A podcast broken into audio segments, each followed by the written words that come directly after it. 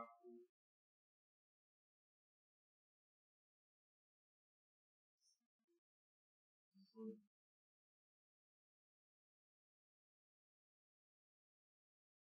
Amém? Diz assim a palavra de Deus. Mas a beleza dos justos é como a luz da aurora, que vai brilhando mais e mais até ser dia perfeito.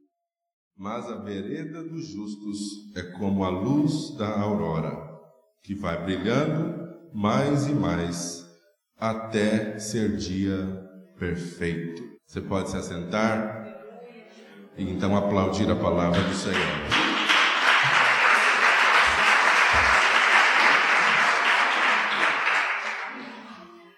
Eu gostaria de conversar com você nessa manhã sobre algo que nos é muito comum, comum a todos, através das nossas vivências e experiências, mas que talvez por estarmos talvez em sob pressão ou focados nas nossas adversidades, nós não vemos como deveríamos ver o fato de estarmos em constante transformação.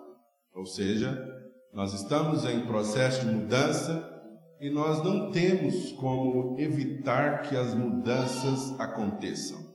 Nós não temos como evitar as mudanças externas e tampouco podemos evitar as mudanças internas que acontecem em nós.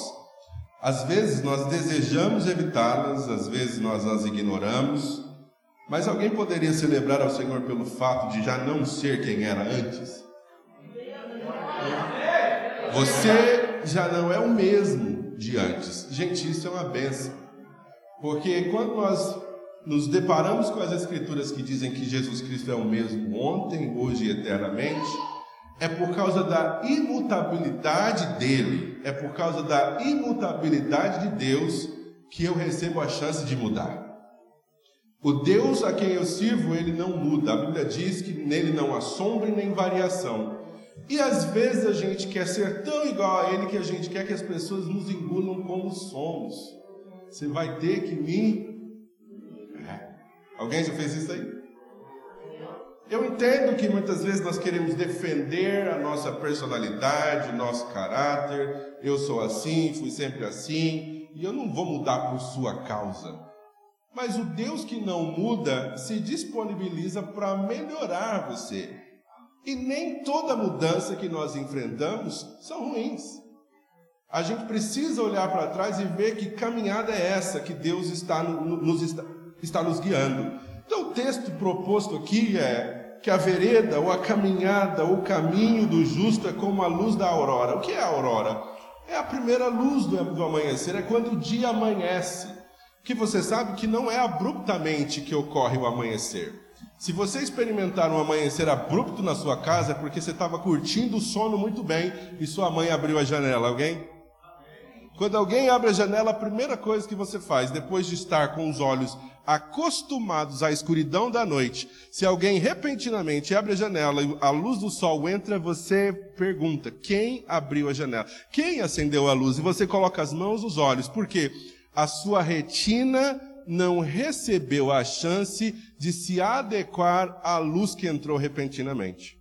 Mas se você sair de casa para trabalhar, vai andando para o serviço 5h40 da manhã, 5h20, 5h30, e você começa a sua jornada, você percebe que o dia vai amanhecendo e a luz do amanhecer não te afeta tanto. Por quê? Por quê? Os seus olhos vão se adaptando à luz que está chegando. Ou seja, nada do que nos acontece repentinamente vem para nos fazer, é, nos trazer conforto. O conforto existe quando nós somos adaptados, pouco a pouco, paulatinamente, a uma nova realidade. E, e de vez em quando a gente acredita que Deus tem que ter pressa com o meu vizinho, mas comigo ele pode ser longânimo. Por que, que Deus não muda ele logo? Por que, que Deus não melhora essa mulher? Por que, que Deus não transforma essa pessoa?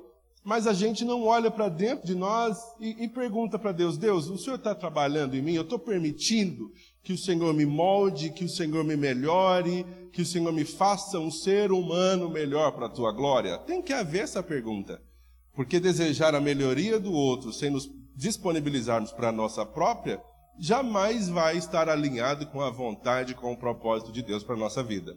Então eu queria levar você, caminhar com você por algumas passagens das Escrituras que nos mostram que há um Deus que não está preso no agora, apesar dele ser o agora, a palavra dele é já, ele está no passado, ele está no futuro e ele nos vê prontos. O apóstolo Paulo escreve para os irmãos Filipen, aos Filipenses, no capítulo 1, versículo 6, dizendo que aquele que começou, aquele que começou o quê? A boa obra em vós é o quê? Para quê? Para terminar. Ou seja, se eu sou uma obra iniciada, mas não acabada, significa que eu estou num processo contínuo de melhoria, construção e transição. Então vira para o seu vizinho de longe e diga para ele: seja um pouquinho mais paciente comigo. Porque eu estou em construção. Eu sou uma obra sendo construída. E eu sei que é difícil esse processo. Uma coisa é você ver um terreno limpo, um terreno onde não há nada e você diz assim, aqui daria uma linda casa.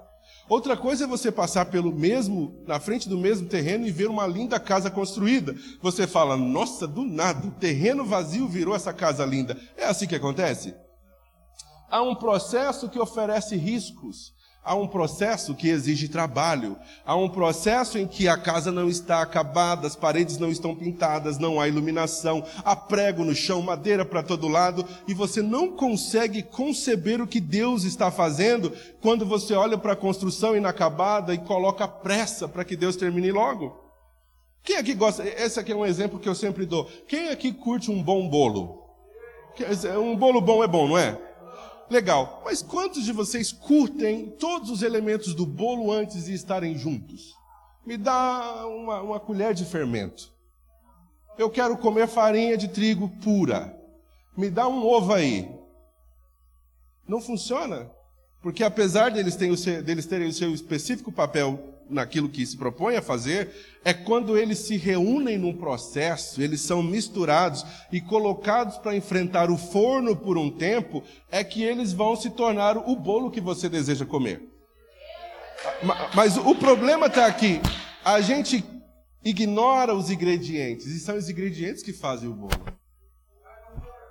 É a tua dor que te constrói, é a tua perda que te melhora, são as tuas decepções que te fazem alguém perdoador. São as portas fechadas que te fazem confiar em Deus. Eu sei que tem crente aqui dizendo, mas Deus colocou uma boa dose de porta fechada nesse bolo aqui. Deus colocou uma boa dose de tratamento com a minha incapacidade de entender o outro nesse bolo aqui. Mas não tem problema, ele sabe o que quando Deus chama um homem chamado Abrão, lá no capítulo 12 de Gênesis, a Bíblia diz que Deus chama Abrão e faz uma proposta para ele: sai da tua terra, da tua parentela e vai para um lugar que eu vou te mostrar. Ou seja, Deus faz uma proposta indecente. Ele fala: sai para um lugar para onde é. Te, se você sair, eu te mostro. Você acha que ele é o pai da fé? Que a maioria de nós, com as saras que nos acompanham, quantas malas tem que levar? Vai vestido de gala? Deus está falando com a Sara aí. Quantos sapatos eu levo? E as crianças? Como é que vai ser? Sara e Abrão recebem uma proposta de Deus e Deus fala assim: se você sair, eu vou te revelar. E a Bíblia diz que Abraão, que Abrão ouve e ele obedece.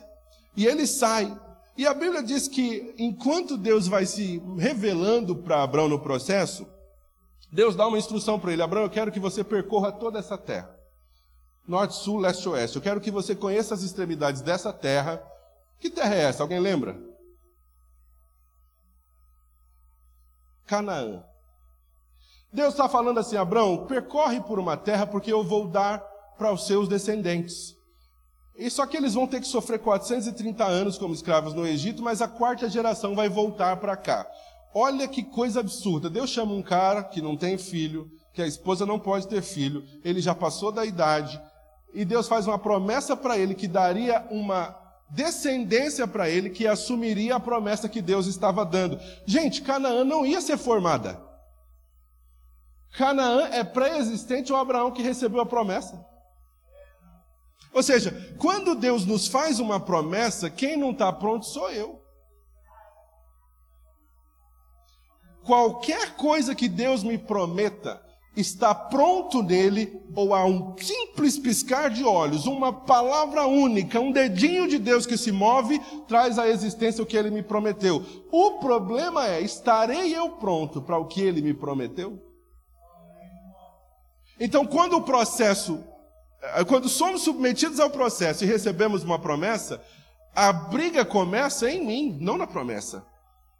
Olha que absurdo, Deus está falando, Abraão, anda pela terra que já é tua, mas tu não está pronto para receber. Seus filhos não sofreram 400 anos no Egito, então curte agora, porque você é o homem que recebe a promessa, mas você não vai vivê-la. Quem vai vir para cá são seus tataranetos, são as gerações do seu bisneto. Só depois de que eu trabalhar em seu filho, Isaac, você nem sabe que vai ter, porque você vai tentar me ajudar com Ismael. Você vai tentar me ajudar com Ismael. Alguém tem que receber essa aí. Você vai tentar me ajudar com Ismael. É, você vai tentar me ajudar com Ismael. Só depois do seu filho passar por isso, depois que Jacó, seu neto, passar por um processo pessoal comigo e de mentiroso, enganador, eu, eu, quando eu puder chamar seu neto de príncipe, depois que eu trabalhar nos filhos que eu vou dar para ele, o mais novo for maltratado e ficar preso no Egito, por algo que ele não fez. Só depois que um faraó se levantar, que não conheceu o seu neto, e começar a honrar o seu neto, ou passar dessa fase em que ele, depois de ter sido honrado, é que eu vou começar a colocar as coisas e a quarta geração volta para cá com um menino que nasce num tempo que não se podia nascer, o nome dele é Moisés. E depois ele passar por dois períodos de 40 anos, eu vou fazer ele enfrentar um faraó que não conheceu o seu bisneto José. Aí eu vou fazer o povo sair daquela terra para vir para essa terra que eu estou te dando hoje. Você crê na minha palavra? Por que você acha que o cara chama o pai da fé? Porque tem que ter uma fé extraordinária e maluca para crer no que Deus disse, mesmo que eu não esteja vendo nada. E o que acontece é que muitos de nós estamos andando no que Deus nos prometeu. A gente sente o cheiro, a gente fala, estou sentindo, está por aqui, o clima está propício. Mas Deus diz para você nessa manhã que você está num processo e é você que Ele está transformando para poder receber o que Ele te prometeu. E é aqui que entra o texto de Provérbios. Que a vereda do justo, o meu caminho, a minha caminhada, é como a luz da aurora que vai brilhando, brilhando até ser dia perfeito. Esse dia perfeito não chega enquanto eu não passar pelo processo do brilhando, brilhando. É aos poucos que Deus vai trabalhando em nós e é por isso que Ele é longânimo. É por isso que Ele espera que nós desenvolvamos o fruto do Espírito chamado longanimidade, porque, em primeiro lugar, nós precisamos de paciência conosco para receber o que Deus tem para nós. E teremos que ter paciência com o outro para a gente não colocar pressa no que Deus está fazendo na vida do outro. Então, uma coisa é o tempo do pão de queijo, outra coisa é o bolo de mandioca no forno. Cada um tem seu tempo. E como crente, a gente não pode ficar forçando o irmão melhor, avança, já, já era para você estar lá na frente. Por que, que você está fazendo as mesmas coisas? Por que, que você anda falando as mesmas coisas? Por que você reage da mesma forma? Por que, que você não muda? Gente, dá tempo para Deus lidar com ele. E foca no tempo de Deus em você. É uma outra versão do cuida da sua vida que a gente falou semana passada. Dá tempo para Deus focar em você. Então, ao olharmos para os personagens bíblicos que a gente admira, os patriarcas, os pais da fé, os apóstolos, a gente olha para essas pessoas e a gente abre a Bíblia e a nossa fé é fortalecida pelo que eles fizeram pelas decisões que tomaram, e pela forma como Deus se manifestou na vida deles, mas cada um deles precisou de tempo nas mãos de Deus para serem forjados, para serem os homens que Deus queria que eles fossem. Ou seja, em primeiro lugar, Deus não está com pressa porque Ele é Senhor do tempo. A gente ouve com frequência: Deus tem pressa, Deus tem pressa, Jesus está com pressa. Eu entendo o ser humano que quer dizer que Deus tem pressa, mas eu não consigo entender um Deus que é Senhor do tempo e está com pressa. Um Deus que poderia ter tirado o povo do Egito em duas, três, quatro, cinco, seis, sete, oito, nove, dez, onze noites. Mas ele falou: já que vocês estão com tempo, eu tenho todo o tempo do mundo. Já que vocês querem brincar de quem aguenta mais sem piscar,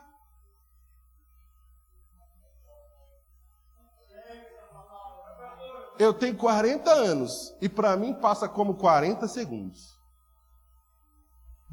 Então, nenhum de nós vai conseguir escapar do processo ao que Deus quer nos submeter.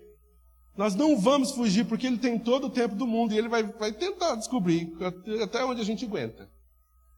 Então, o povo de Israel, desnecessariamente, nós podemos dizer, por conta da sua própria atitude, fica 40 anos dando voltas quando eles poderiam ter chegado no seu objetivo antes. Porque eles estavam no processo, mas eles lutaram contra o processo. E aqui que está a nossa dificuldade. É difícil para nós nos adaptarmos, nos alinharmos e nos sujeitarmos àquilo que Deus nos processa. Quando Deus olha para mim e para você, Ele nos vê pronto para Ele. Deus já nos vê prontos para a eternidade com Ele. Só que a gente não entende isso agora. É mais ou menos assim. Uma pessoa que gosta muito de fruta vai numa laranjeira, pega uma fruta do pé e faz o quê? Chupa a laranja. Pega a laranja, descasca a laranja, chupa a laranja. Alguém descobriu que dava, que seria possível fazer um bom suco de laranja pegando a laranja do pé. Alguém foi lá, pegou a laranja, processou a laranja, pôs no copo falou: aqui tem suco de laranja, não precisa chupar, não precisa. A gente pode tomar um suco. Mas alguém falou assim: eu consigo ganhar dinheiro com isso. Eu vou pegar a mesma laranja, processar a laranja, fazer um suquinho de laranja, colocar numa caixinha. E alguém pensou assim: a gente pode fazer e oferecer gelado. Quando eu pego uma caixinha de suco de laranja no mercado, eu não estou vendo quantas laranjas sofreram. Eu não estou vendo as laranjas espremidas, arrancadas do pé. Eu não estou vendo o trabalho de quem tirou a laranja do pé, colocou numa caixa, subiu para um caminhão, levou para uma frava, processou, lavou, cortou, espremeu, fez o suco, colocou os devidos ingredientes necessários para se preservar, colocou na caixinha, empacotou, vendeu, distribuiu. Você não vê isso. Quando você vai ao supermercado e compra uma caixa de sabão em pó, você simplesmente vê uma caixa de sabão em pó que resolve o seu problema quando você vai lavar roupa. Mas você não vê o valor que está inserido naquela caixinha. Ou seja, quando eu olho para você e Deus usando você extraordinariamente, eu não faço ideia do que você tem enfrentado, eu não faço ideia dos nãos que você recebeu, eu não faço ideia dos nãos que você disse para si mesmo, eu não sei quantas vezes você teve que negar a sua carne só para estar onde Deus queria que você estivesse. E é aqui que a minha humanidade entra e eu te maltrato. É aqui que a minha humanidade entra e eu te distrato. E eu lido com você como se você não valesse nada. É por isso que tem lugares, igrejas e ambientes que a gente entra e as pessoas nos medem de cima e embaixo, tentando descobrir o quanto a gente vale. Não acontece isso em São Mateus. Ninguém fica olhando para saber se o valor nosso pode ser descoberto através do quanto a gente tem de roupa no corpo ou do que a gente dirige, ou do que a gente come depois do culto. Não. O, o seu valor é o processo ao qual Deus te submete e você aceita. É o que Ele está fazendo em mim. Aquele que começou a boa obra em vós, Ele é fiel para terminar e te apresentar para Jesus pronto. Ou seja, se Ele começa, Ele termina. Mas quando ele envolve o ser humano, o ser humano gosta de ficar debatendo com Deus. Por esse caminho não quer, desse jeito não é, por que, que não pode ser do meu jeito? E ele vai se manifestando compassivo, paciente para conosco, mesmo que a gente bata a boca o tempo inteiro. Por que não? Por que desse jeito? Por que eu? Por que não eu? Em vez de usarmos o tempo de bater boca com Jesus e dizer sim, Senhor, não é mais, não é mais rápido dizer sim, Senhor? Não, não, é mais, não é mais fácil falar sim, Senhor, eu me adequo. Sim, Senhor, eu aceito. Sim, Senhor, eu topo. E sabe o que é esse eu topo? É um Abrão que ouve a voz de Deus no meio de uma muvuca entre a cultura caldeia. Uma cultura que sacrificava os seus bebês, uma cultura que, em, em que o sexo era forma de adoração, como é que Abraão consegue ouvir Deus no meio daquilo tudo? Eu não sei. Mas Deus chamou, Abraão ouviu. Deus mandou, Abraão saiu.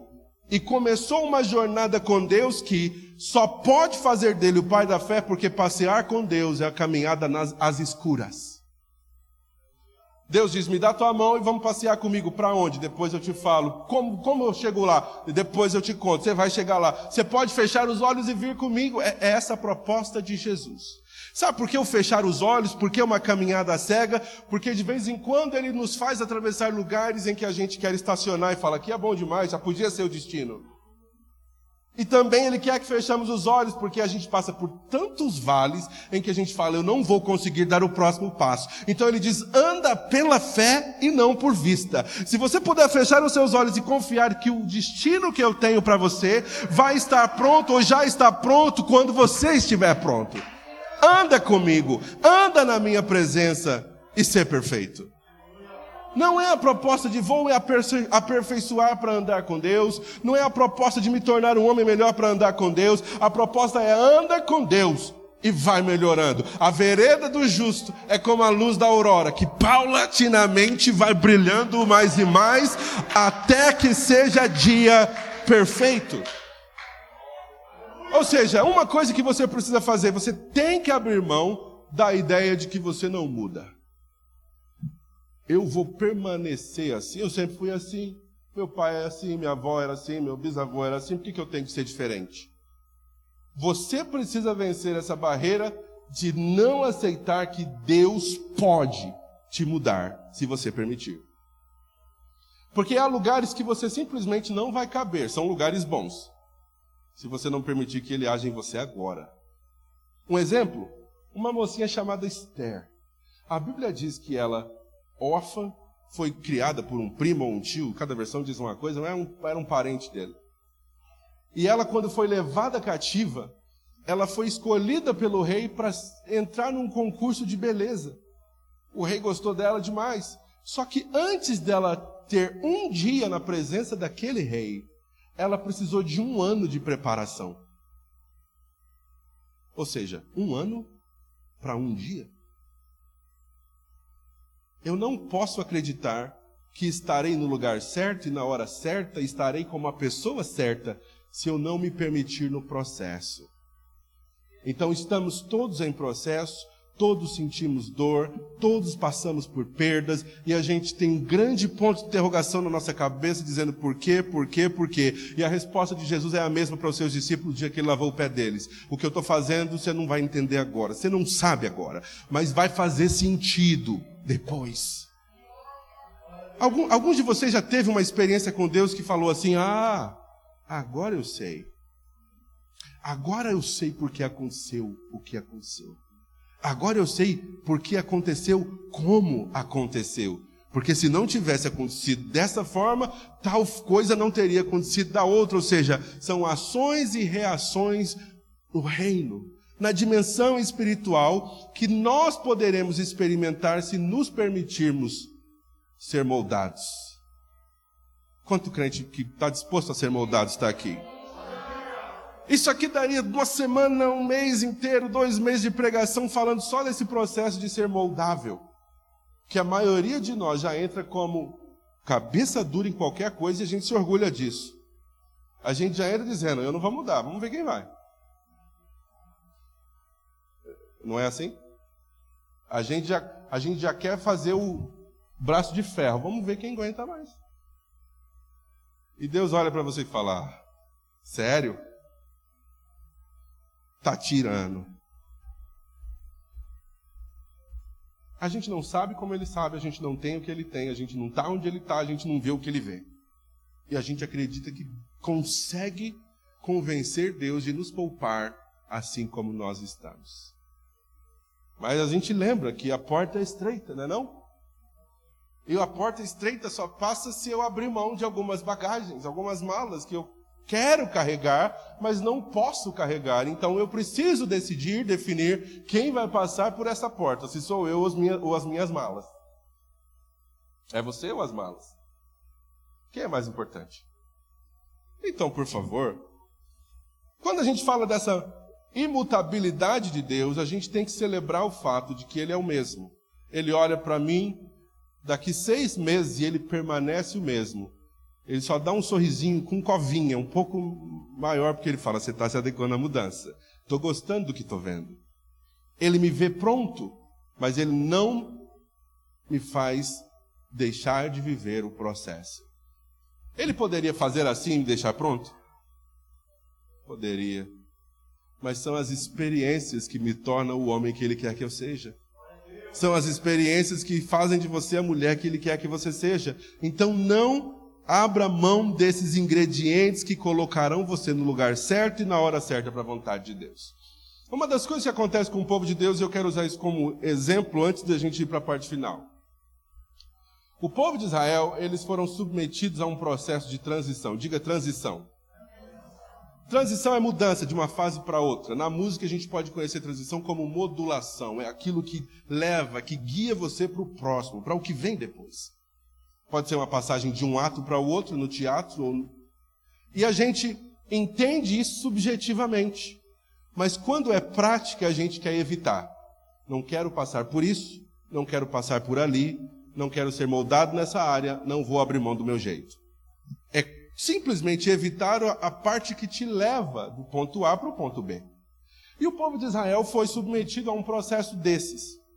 E enquanto eles estavam no deserto, porque a proposta deles não era o deserto, o deserto era um ponto de passagem, porque quando Deus diz para Moisés: Fala para Faraó que o Eu Sou te enviou e eu quero que o meu povo seja livre para me adorar no deserto, era uma ideia de Deus dizer: vai, eles vão passar um tempo ali no deserto, tendo experiência comigo no deserto, enquanto eles estão a caminho do que eu tenho para eles.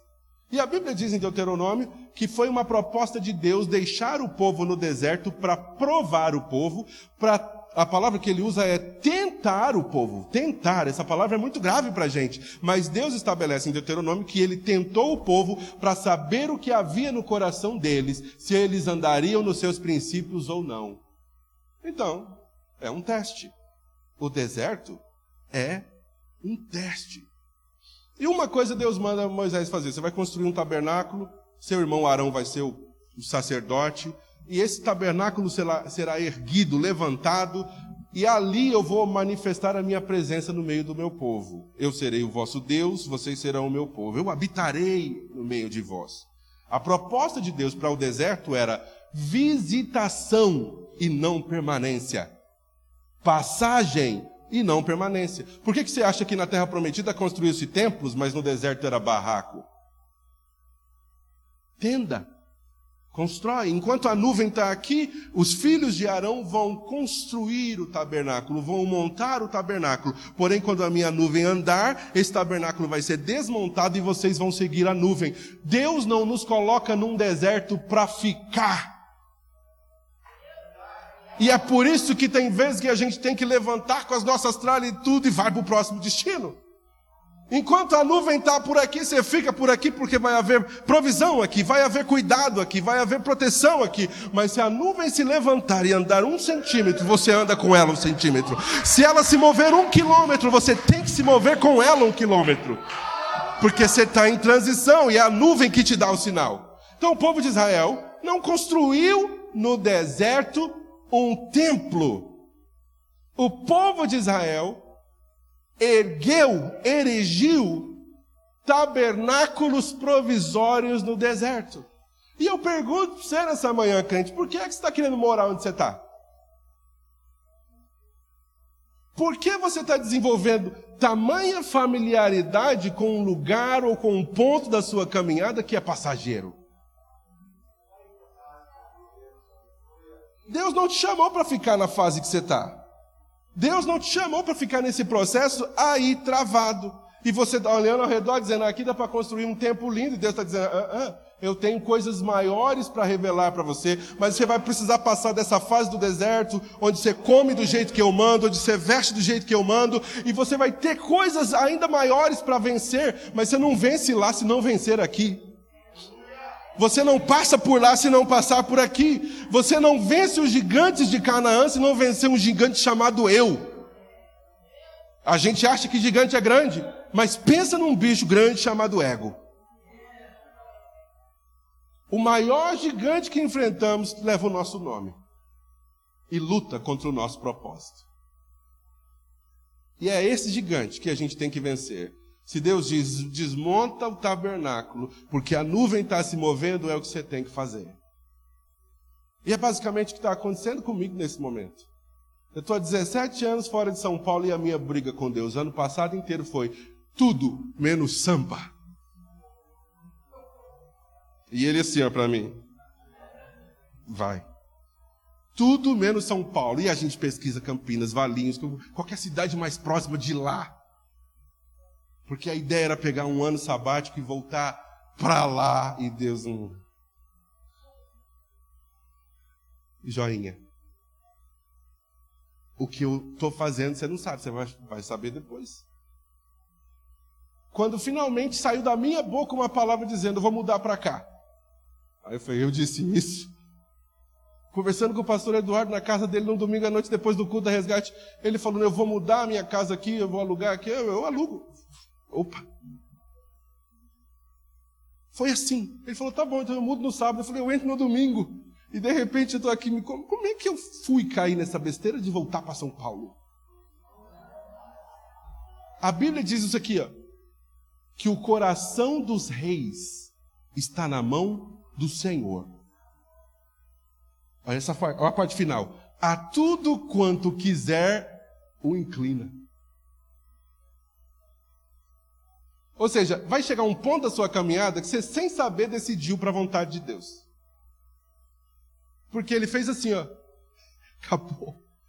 Porque em qualquer longa distância que precise ser percorrida, se você alterar em um grau a sua direção, você muda o destino. Então, tudo que Deus está pedindo é que você se permita só um pouquinho hoje, só uma pequena alteração hoje, só um sim hoje. Amanhã você vai falar, mas por que, que eu fiz isso? Deus já está trabalhando na sua próxima decisão e você não sabe. Alguém pode fazer assim? É só um pouquinho. Deus está trabalhando em você. E o que acontece? Que esse tabernáculo de Moisés, ele é temporário. Então, por isso que eu não sei quantas vezes, acho que ninguém sabe quantas vezes o povo teve que parar no deserto para reconstruir, levantar, remontar o tabernáculo. Eu acho que como os crentes, como os, o, o, grupo de louvor, os diáconos que chega cedo, abre e fecha a igreja, eu fico perguntando como é que os filhos de Arão ficavam no deserto, né? Tava tudo bem, todo mundo adorando, a presença se manifestava, a fumaça subia, Josué não saía da porta. Aí Arão falava assim, ó, a nuvem moveu. Está tirando. A gente vai ter que desmontar tudo de novo esse tabernáculo. É, aí desmonta. Beleza, então tem mais uma viagem à frente. Aí começa a andar. Anda 300 metros, a nuvem para. Arão fala, pessoal, está tirando. Ele está te ensinando dependência, ele está te ensinando obediência em coisas pequenas, ele está te ensinando como se adequar à vontade de Deus, mesmo quando você não quer a vontade de Deus. Porque se ele te dá uma instrução pequena agora e você bate boca, imagina quando ele te dá uma instrução, modulação para três tons acima. Eu não sei tocar nesse tom. Eu falei para modular. Pula. Modula. Diz aí pro seu vizinho, modula. Os irmãos que cantam sabem. Tem dia que o músico não quer te ajudar. Você começa a cantar e não consegue achar a nota. Aí você vai tentar se adequar ao músico, né não? Aí você vai tocar no tom que ele sabe cantar. Mas você está sofrendo. Porque não é sua região. Mas quando tem um cara, uma banda que está lá e chega junto, você fala, eu vou para minha região agora, os caras vêm. Você fala, ó que glória. É, ó que glória, porque todo mundo modula junto. Mas pede para um cantar em Mi enquanto o outro toca em Mi bemol. É só meio tom. Mas vocês não aguentam um culto enquanto alguém canta em Mi e a galera toca em Mi bemol. Ou aguenta? É só meio tom. É só meio tom, mas é o caos. Então ajusta esse meio tom aí. Modula. É, é só um pouquinho. É só um sim, Senhor, hoje. É que nem a galera do AA. É só por hoje. Aguenta. Eu estou quase terminando, você vai entender. Todos nós aqui conhecemos a história, ou entendemos como é que funciona as lindas borboletas que voam por aí. A borboleta começa borboleta, não é não? Ué, começa como? Então, lagarta voa. Olha a beleza de obedecer o processo. E quando você é lagarta, você se arrasta. Você não tem velocidade. E para você conhecer um perímetro de um metro, uma região de um metro quadrado, leva séculos para atravessar. Mas quando você se permite no processo, enfrenta o seu casulo e sai uma borboleta, ninguém me segura. O céu é o limite. Mas é um processo, eu vou te falar como é que funciona esse processo. Eu fui estudar um pouquinho sobre a metamorfose para você entender. Veja só. A primeira coisa é a borboleta linda, azul, preta, verde, que cor que ela seja, voando, é um show. Mas se tornar uma borboleta não é um show. Você aprecia ela voando, tem quem colecione borboletas, que eu acho um absurdo, coloca num quadro aquela coisa linda, mas não é um show de, de, de, para sair de lagarta para borboleta. É um parto. E só ela sabe. E o pessoal foi estudar como é que é esse processo. Olha só. Um casulo, em primeiro lugar, é construído para a proteção da lagarta no processo. Ou seja, o casulo é um lugar onde se esconde a sua dor. O casulo é um lugar onde você está sendo transformado. E ninguém está vendo o que Deus está fazendo na sua vida. O probleminha da nossa geração é que todo mundo quer aparecer, olha o que Deus está fazendo em mim. Quando é hora da gente estar escondido. Quando não é hora de aparecer, quando não é hora de, de ser visto, quando não é hora de transmitir. A gente quer transmitir nossa dor, gente. Faz uma live aí. Quantos curtiram? Quantos comentários? Quantos haters? Na nossa linguagem de agora. Quantos haters assistiram? Quantas visualizações na minha dor, no meu parto, na minha lágrima, no meu processo. Então, em primeiro lugar, Deus estabelece a lagarta como um exemplo e modelo para a gente. Que quando Ele quer tratar com ela, Ele esconde ela dentro de um casulo que é gerado a partir dela mesma. E olha o que acontece. Dentro do casulo, os mesmos sucos gástricos que eram usados para digerir seu alimento enquanto lagarta começa a atacar o próprio corpo dela. E os seus tecidos vão sendo destruídos de dentro para fora. Ou seja, a dor que te corrói de dentro para fora é uma experiência única, exclusiva sua, que nem todo mundo, se não passou pelo mesmo processo, vai entender. E o nome desse processo de destruição de dentro para fora se chama estólise. Ainda assim, parte do tecido antigo dela não é destruído e é usado como célula-tronco. Não é assim que o irmão Michael canta: Minha dor me deu poder? Aquilo que te corrói e te destrói por dentro origina a vida. Eu não sei como, você não sabe como, mas Deus está trabalhando. E elas, essa, essa, essa, esse processo interno de estólise, de destruição de dentro para fora, cria ah, algumas células troncos que podem se tornar em qualquer tipo de célula. É por isso que um testemunho que não tem nada a ver vira um ministério. Coisa que você chama, ah, isso aqui é insignificante. Deus usa qualquer coisa insignificante para bendizer o nome dele. E essas coisas se tornam partes importantes para o futuro da borboleta. Ou seja, eu não posso ignorar o dia das coisas pequenas, disse o profeta Zacarias. O dia das primeiras coisas. O dia quando o que me fazia, o que me sustentava, era, é, é, era venda de calça, era venda de roupa de porta a porta. Eu não posso ignorar o que veio com as minhas experiências, lágrimas e dores para colocar o pão de cada dia na mesa. Então, a gente precisa entender que quando essa luta começa na lagarta, lá dentro do casulo, estabelece então um tempo chamado de preparação para o que é novo na vida dela. A gente não vê. Aquele casulo está parado, colado na, num galho de árvore, mas tem uma guerra acontecendo ali dentro que vai gerar o novo. Tem, tem alguma guerra acontecendo aí dentro? Vou perguntar de novo. Tem alguma guerra acontecendo aí dentro?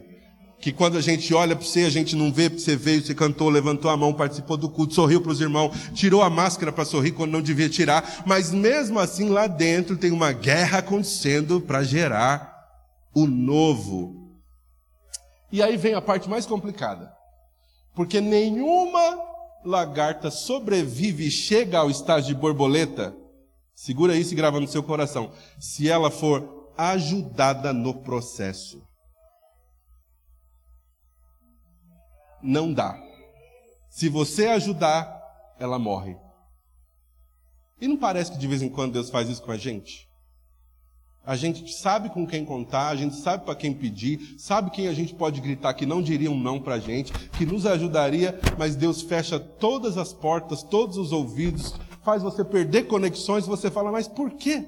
Eu conheço tanta gente. E Deus está dizendo, porque eu preciso cancelar a ajuda nessa hora.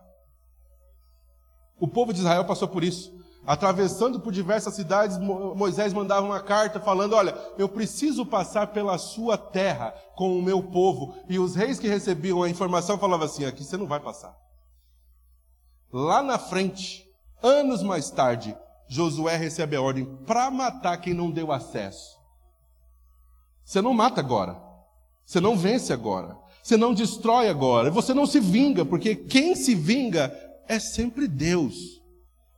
Minha é a vingança. Eu pagarei. E por que aquela gata não pode ser ajudada no processo? Porque ela precisa de movimentos precisos e fortes. Lembra que eu falei de parto? Parece um parto, é isso mesmo. Ela, ela precisa de, de, movimentos precisos e fortes para que, ao mesmo tempo em que ela faça rachaduras no casulo, rachaduras no casulo, o seu corpo se prepare para liberar uma substância chamada mecônio para expandir suas asas e liberar tecido ou líquido hemolinfático para suas veias da asa. Gente, você consegue imaginar veias na asa de uma borboleta? Mas tem. E meu pai que fez. Eu não sei como ele fez caber, pastor. Mas você olha para uma formiga, ela tem um coração batendo lá dentro. E você olha para uma borboleta, ela tem veias na asa. Que recebeu líquido do seu esforço para sair do casulo. Ou seja, se você ajuda, você mata o voo. Eu sei que você está aqui essa manhã dizendo, Deus envia alguém para ajudar. E Ele está dizendo, a minha ajuda nessa hora é, é, é te resguardar no casulo. Te proteger para que ninguém te ajude, porque alguém vai querer a minha glória. Mesmo que depois você sobreviva, mas não consiga voar. Qual é o propósito de uma linda borboleta que não voe? Mas é o que a gente faz, a gente tira ela do casulo antes da hora. Então ela precisa desse esforço para expandir suas asas e liberar esse líquido hemolinfático para as veias da asa, e então ela aguarda um tempo para que o endurecimento das asas aconteça, para que finalmente ela possa alçar o seu primeiro voo. O que, que a gente aprende? Que ninguém termina onde começa. Começou lagarta, mas Deus está trabalhando em você. Você não sabe que dia, você não sabe como, você sabe que há um processo, mas o mesmo Deus que usou Isaías para dizer: Olha, povo de Israel, vocês são o meu povo, eu formei vocês, eu criei vocês, ou seja, ele está falando de um processo que ele está submetendo o seu povo para se tornar o que ele viu lá na frente. Então não tem problema. Hoje as pessoas te ignoram porque você não consegue andar um metro sem levar duas horas. Você é uma lagarta, você não canta ainda como gostaria, você não prega como gostaria, o seu ministério ainda não aconteceu, a sua família está mais ou menos, os seus negócios não se firmaram ainda, mas Deus está dizendo: continua aí onde você está. Continua fazendo o que você se propõe a fazer. Continue me permitindo lidar com você diariamente. Se você ficar o tempo suficiente como lagarta, eu vou determinar a hora do casulo te esconder. E é aí que você vai achar que está pronto, mas as pessoas vão te ignorar. Quando você achar que está pronto, as pessoas não vão querer saber onde você está e o que está acontecendo com você. Mas aguenta no casulo o suficiente. Em Juízes a Bíblia nos fala a história de um homem chamado Jefité. A Bíblia diz que ele era valente e valoroso, mas a, mãe dele era uma prostituta e os irmãos dele não o amavam, não, não o aceitavam, porque ele, eles eram filhos, todos filhos de Gileade, mas ele tinha uma mãe prostituta. E fizeram dele o que? Uma lagarta. Você não pode andar com a gente. A gente voa alto, porque nosso pai é o mesmo, mas a nossa mãe é de honra. A sua mãe é uma prostituta, não vai rolar a gente andar junto. E a Bíblia diz que escorraçaram ele de Gileade e ele foi para uma terra distante chamada Tobi, onde homens levianos começaram a andar com ele. Esses homens levianos eram outros homens, cada um no seu casulo, como Davi e os seus guerreiros na, na, na caverna de Adulão. Às vezes, um lugar como esse, que vocês carinhosamente chamam de capelinha, é o lugar onde Deus está dizendo: aguenta mais um pouco. Eu posso e quero te levar para as nações. Eu posso e quero confirmar o que eu prometi. Eu quero e posso confirmar as promessas e profecias sobre a tua vida. Mas não é da noite para o dia. Aguenta aí dentro desse casulo. Aguenta aí dentro dessa aljava e permita o processo de dor, esse processo de transformação que começa de dentro para fora. Está doendo, mas Deus está trabalhando em mim. Não estou entendendo, mas Deus está trabalhando em mim. Não estou afim de submeter, mas vou, porque Deus está trabalhando em mim. E quando você menos espera, você começa a dar é, é, é, passos maiores rumo ao seu propósito. Quando você menos espera, Deus te une a pessoas que você jamais imaginou que estaria junto com você.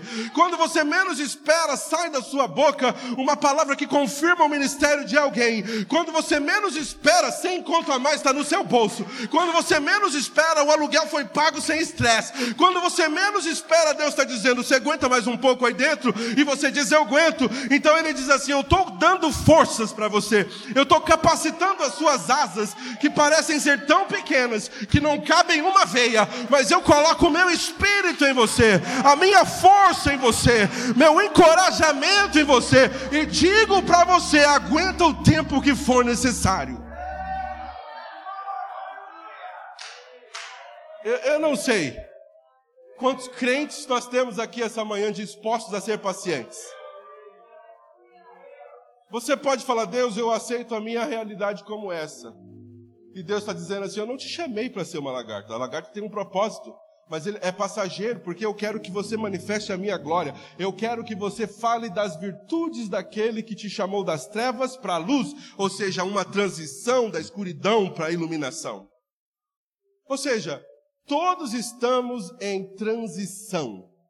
O processo para alguns é mais rápido na nossa perspectiva, porque é só a borboleta sabe que ela passa lá dentro.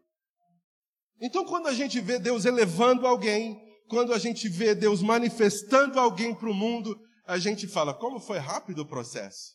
Chegou ontem. Chegou ontem no seu cenário. Chegou ontem naquilo que os teus olhos alcançam. Mas tudo que é grande que Deus vai fazer, ele submete a um grande processo. Dor, rejeição, escuridão, ser ignorado e deixado de lado. Não tem um dos homens de Deus da palavra que não passaram por esse processo. Conversa com José, conversa com Moisés, conversa com Ruth e Noemi, conversa com Esther. Todos precisaram ser submetidos a um processo de Esconda-se aí e aguarde a minha hora. Coloque-se de pé, por favor. Eu gostaria que nessa manhã você saísse daqui feliz, porque você está num processo. E o Deus que começou a boa obra em você vai terminar.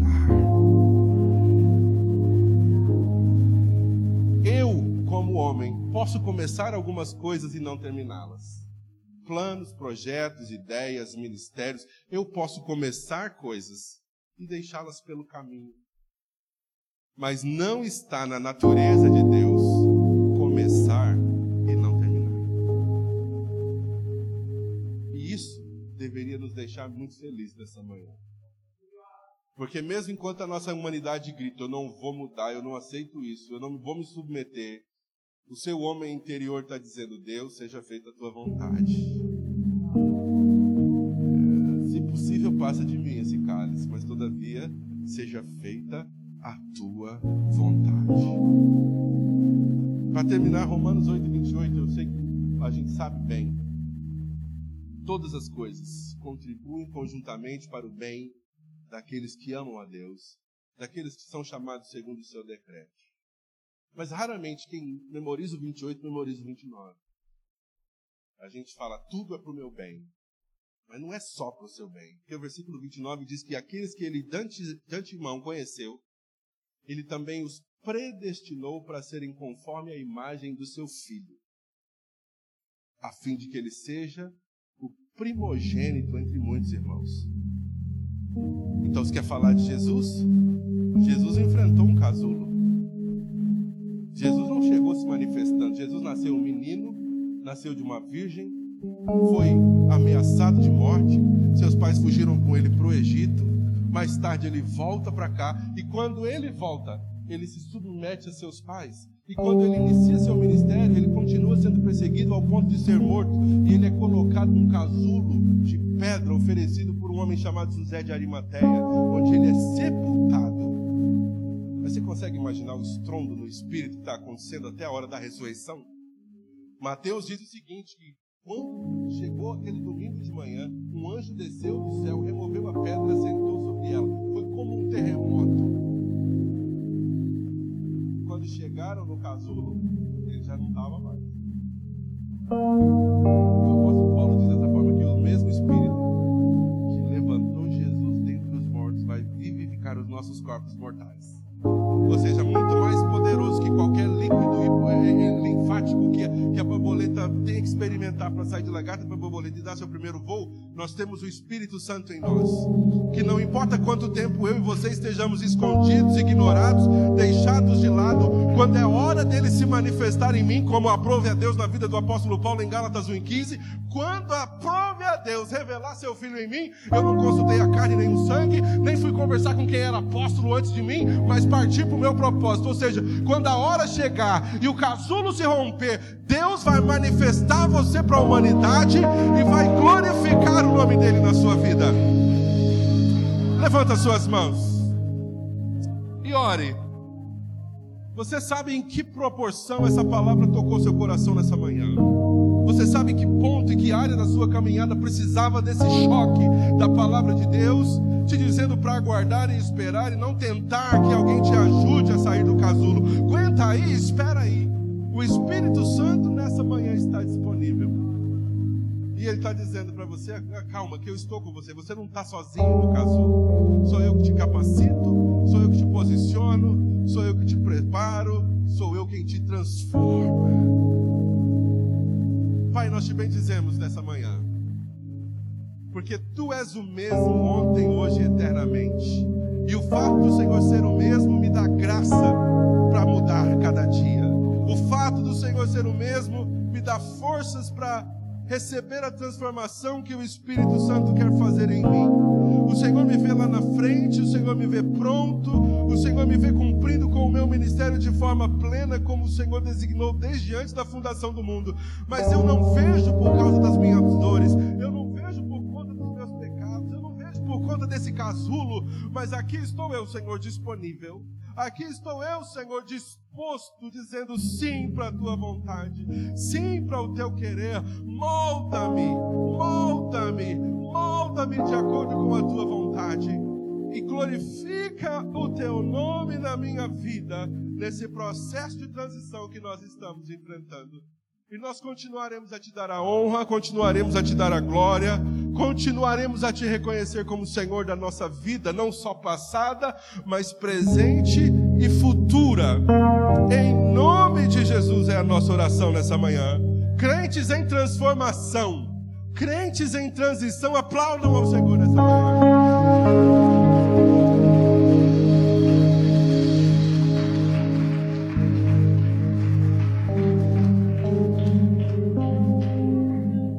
Gostaria que você fizesse uma coisa. Toda vez que você chegar aqui no domingo, você encontrar na tua, Nath, hora que você encontrar o Felipe, a Michelle, a Vande, a Di, espere encontrar alguém melhor que a semana passada.